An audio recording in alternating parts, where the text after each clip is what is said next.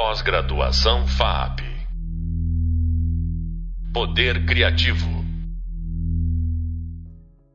Olá e bem-vindos ao primeiro podcast da disciplina A Tela Onipresente. Aqui é o seu professor Gabriel Menotti. Eu espero que vocês já tenham visto a nossa primeira videoaula em que falamos um pouco sobre a condição paradoxal das telas na sociedade ocidental contemporânea. O fato de que as telas estão presentes em todo lugar, mas são cada vez menos vistas. Para serem eficientes como veículos de imagem, as telas precisam passar despercebidas. Agora, enxergar as telas é muito importante para compreender o seu efeito na organização das nossas formas de expressão audiovisual. Enxergar as telas é fundamental para analisar criticamente as suas implicações políticas e estéticas. No nosso podcast de hoje, vamos examinar algumas táticas artísticas que podem ser usadas para produzir essa visibilidade das telas. Vamos falar de trabalhos que subvertem a forma, a função e ou o material das telas, deslocando esses dispositivos midiáticos para o centro da nossa experiência estética. Ao fazer isso, esses trabalhos de arte refletem criticamente sobre a constituição das infraestruturas midiáticas, convidando o público a fazer o mesmo. Mas não apenas isso. Eles também liberam diversos outros potenciais expressivos da tela para o uso criativo. E vamos começar falando de algumas obras de cinema de vanguarda, cinema expandido e cinema estrutural. A primeira é um clássico do gênero. Para muitas pessoas, talvez o maior filme de vanguarda já feito. O título é Wavelength Comprimento de Onda e ele foi realizado em 1967 pelo cineasta canadense experimental Michael Snow. Wavelength é um exemplo do filme estrutural foi um gênero experimental que aconteceu ali principalmente nessa virada dos anos 60 para os 70. Os filmes estruturais, eles estão menos preocupados com o conteúdo do que com a forma do filme. E normalmente eles trabalham elementos muito simples, mas ao mesmo tempo muito deliberados para poder construir o seu discurso e sentido. Às vezes câmeras fixas, às vezes efeitos estroboscópicos, às vezes reproduções e cópias da mesma imagem. O Wavelength, no caso, é um filme que se passa todo dentro de um quarto. E alguns personagens transitam por esse quarto e algumas coisas acontecem. Mas essas coisas que acontecem, elas não são exatamente a história do filme. Não é um filme narrativo.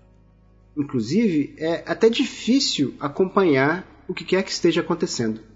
Isso porque, como um bom filme estrutural, Wavelength trabalha com uma câmera fixa, única, ao longo dos seus 45 minutos de duração. Ela não só é fixa e única, como ela também realiza um movimento muito particular de aproximação, um zoom in, que dura toda a duração do filme. E demora um pouco para você, enquanto espectador, perceber o que está acontecendo. Porque você espera que o filme cumpra o seu contrato tradicional. Você espera que aos poucos você consiga entender o que está acontecendo com aqueles personagens na tela, como se a câmera fosse uma mosca na parede e a vida tivesse acontecendo ao seu redor. Agora, lentamente, você se dá conta desse movimento de aproximação e você percebe que o olho mecânico do cinema, enquanto ele acontece no filme, ele não está interessado naquela vida real, naqueles acontecimentos que estão sendo ali representados. O que ele quer, se é que ele quer alguma coisa, é simplesmente executar esse movimento automático que ele foi programado para fazer. Novamente, durante os 45 minutos do filme. Incessantemente, inexoravelmente. E como você deve imaginar, aos poucos, a gente começa a ficar tenso, especialmente vendo um filme desse no cinema. É difícil, por um lado, um filme como esse prender a sua atenção, porque nada acontece, entre aspas. Ao mesmo tempo, ele não te dá a oportunidade de acompanhar as coisas que parecem estar acontecendo. Então cria-se um conflito entre o seu olhar e o olhar que o cinema propõe para você. Isso imediatamente chama a sua atenção para esse processo de mediação que está acontecendo. Você não consegue simplesmente se entregar à história do filme e acompanhá-la despreocupadamente. Você fica muito consciente do fato de que você está vendo um filme, que você tem um corpo, que você está num lugar específico para esse tipo de interação e que diante de você o que existe é uma tela. Em suma, uma obra de cinema estrutural com wavelength acaba chamando a atenção para suas próprias estruturas midiáticas, para a tela, por meio da exaustão do telespectador. Ela usa da tensão que existe entre a imagem esperada e o olhar que ela propõe para desfazer o ilusionismo cinematográfico e trazer à tona os meios materiais do cinema. E essa experiência do cinema estrutural vai levar a formas ainda mais radicais de se relacionar com a infraestrutura do meio e com os suportes artísticos. Como você deve imaginar, isso vai acontecer num movimento muito amplamente conhecido como cinema expandido. Aqui a gente vai falar especificamente de alguns trabalhos que são derivados do London Filmmakers Co-op, ou a Cooperativa de Realizadores Londrinos, que foi um grupo que apareceu ali no Reino Unido em 1966, quase como se fosse uma espécie de cineclube, um espaço de difusão e circulação de cinema experimental. Muitos dos artistas envolvidos no London Filmmakers Co-op vão realizar trabalhos que misturam cinema e performance, incorporando a tela como mais uma das ferramentas nessas práticas. A gente pode falar, por exemplo, da performance Horror Film 1, filme de horror número 1, do Malcolm LeGrice, que é um trabalho de 1971.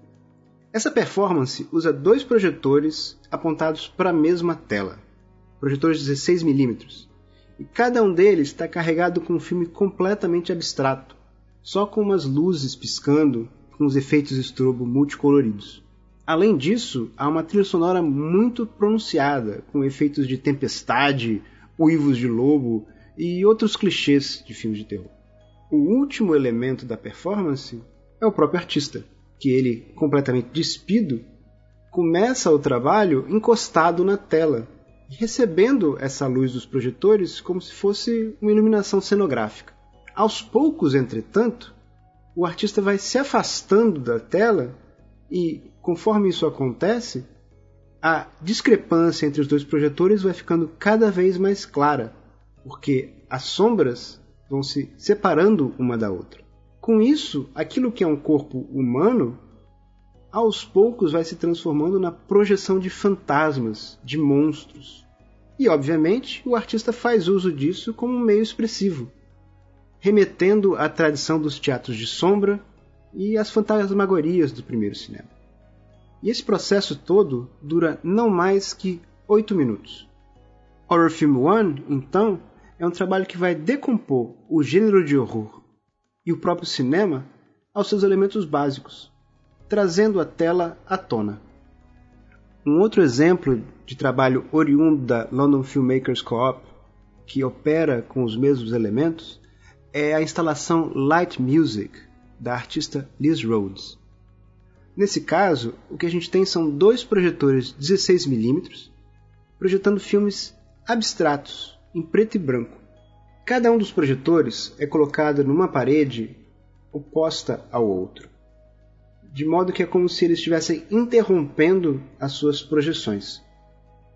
As imagens projetadas são sequências de listras que passam muito rapidamente, em frequências distintas.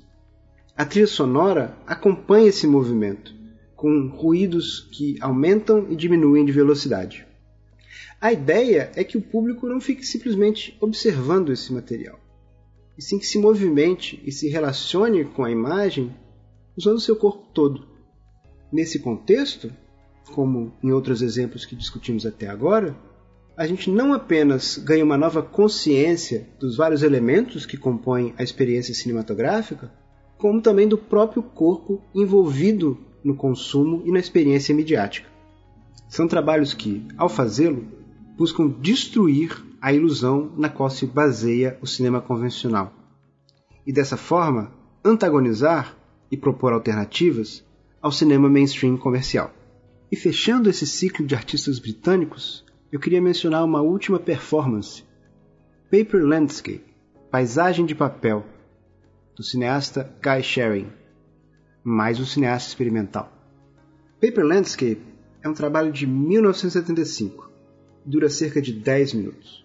Como outros trabalhos que a gente mencionou até agora, ele é uma projeção performance. E é um pouco difícil descrever o que acontece. Vou começar tentando explicar o filme, que é assim. Começa com uma imagem completamente em branco, e aos poucos a gente percebe que essa imagem, na verdade, é uma grande folha de papel. E alguém atrás da folha vai rasgando pedacinhos dela e, conforme o faz, revela uma paisagem está ali por trás. A performance é quase o contrário disso. A gente tem o artista colocado atrás de uma tela transparente e aos poucos ele vai pintando essa tela de baixo para cima. E conforme ele pinta, o filme que está sendo projetado sobre ele vai aparecendo. Agora tenta reunir as duas coisas na mesma apresentação. A gente tem um filme que vai aparecendo aos poucos, conforme o artista filmado rasga uma tela de papel, e a gente tem a projeção que vai aparecendo aos poucos, conforme o artista de corpo presente vai pintando a tela em que a projeção está acontecendo. E é muito bonito testemunhar o modo como um artista, ali na hora, tenta pintar a tela exatamente nos lugares onde ele próprio, filmado, rasgou o papel inicialmente.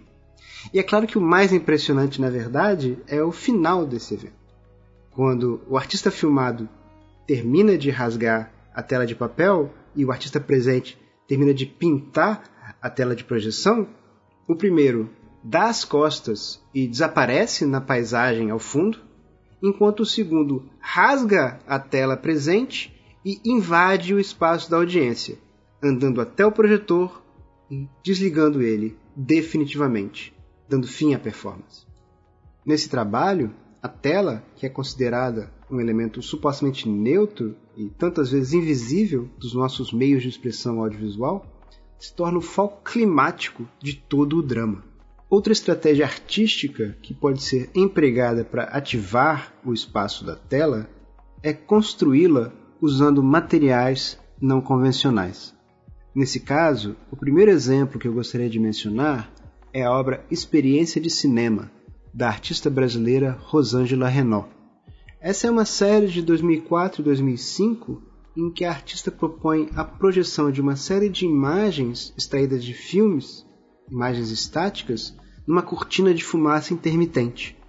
Isso acaba resultando numa inversão do comportamento esperado do meio. A imagem projetada é estática, enquanto a tela em si que se movimenta e produz dessa forma a imagem em movimento.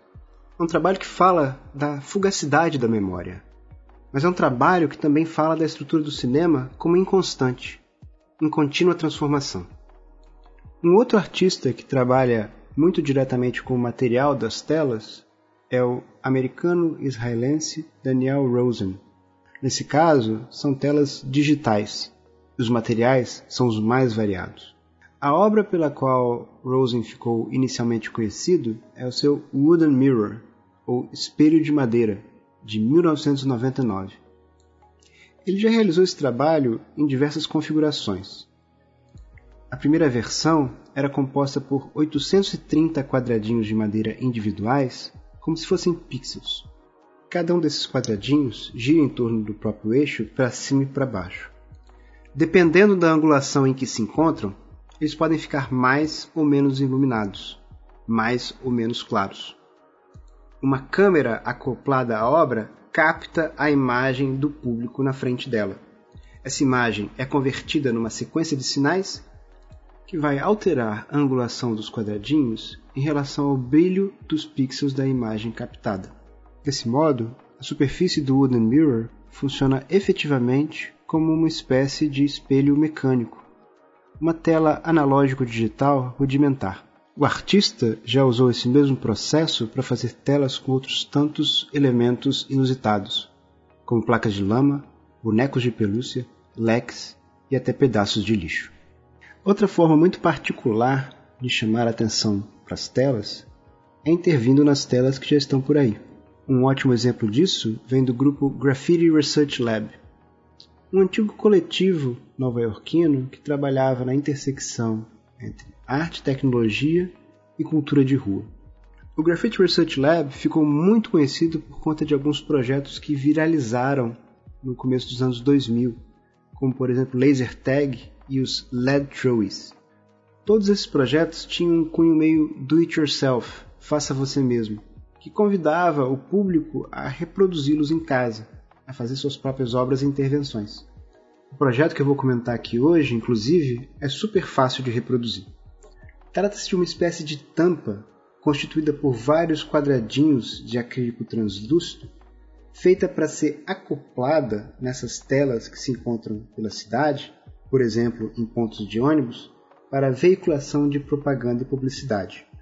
A ideia é que essa tampa, ao mesmo tempo em que esconde a mensagem publicitária original, a transforme numa espécie de arte abstrata, embelezando a cidade. Nesse sentido, Trata-se de um trabalho que se coloca ativamente na disputa pela visibilidade no campo urbano. E não apenas porque busca substituir a imagem publicitária por uma imagem abstrata, mas também porque convida o público como um todo a fazer isso ele mesmo, ou seja, a localizar as telas pela cidade e transformá-las a partir da sua intervenção. E para encerrar esse podcast, eu vou convidar vocês a voltar para dentro da tela. Vamos falar um pouquinho do que talvez seja o meu gênero audiovisual preferido hoje em dia. Um gênero extremamente metalinguístico e que também traz à tona questões relativas à constituição do meio.